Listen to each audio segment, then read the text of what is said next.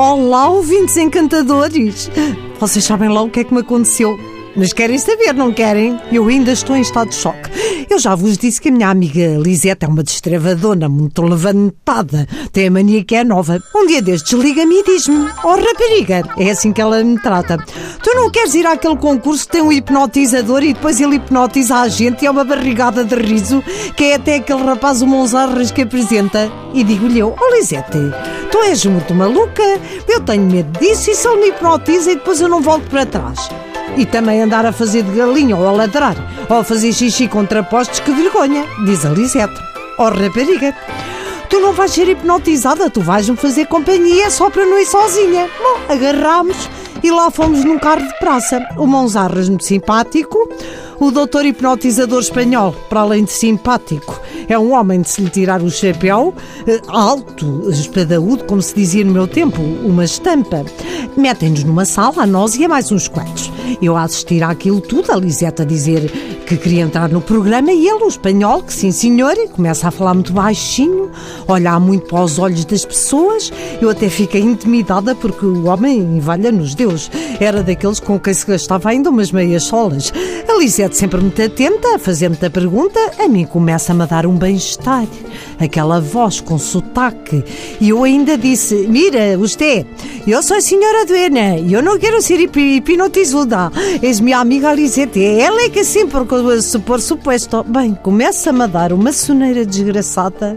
A Lisete, oh rapariga, não adormeças. E a partir daqui não me lembro de mais nada.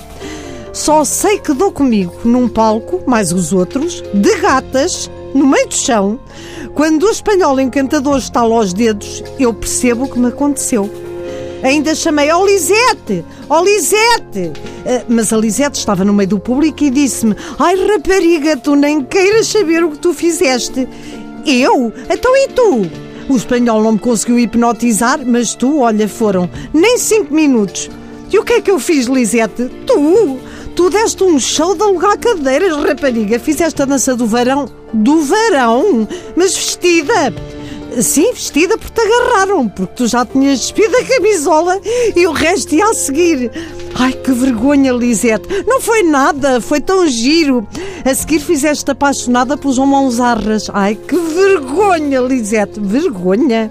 Ele é que ficou cheio de vergonha. Agarraste-te ao miúdo como gata bofe, chamaste-lhe borrachinho tenrinho, apalpaste-lhe o sim senhor e, e quando a dar um beijo na boca, a tua sorte, quer dizer, a sorte dele, foi ele ter fugido que até agora ninguém sabe dele. Ai, Lisete, que vergonha, que vergonha. E, e, fiz mais alguma coisa. Ai, só fizeste mais uma que foi quando o espanhol encantador te acordou. Estavas então de gatas? Pois isso eu lembro-me. A miar. Eu a miar. A fazer ronron. Eu, eu a fazer ronron. E a esfregar o lombo na perna do espanhol encantador. Eu a esfregar o lombo. Ai, valha-me Deus, eu, eu cheguei a roçar-me no homem. Não, foi quando ele estalou os dedos e te acordou, senão também tinha fugido como a mãozarras. Olha, Lisete, vou-te dizer uma coisa. Isso é que foi pena. Agora fiquei cheia de nervos, vês? E vou à procura dele, que se é para fazer um bom trabalho, eu vou até ao fim. Adeus, Lisete, doutor espanhol, hipnotizador, miau, ron.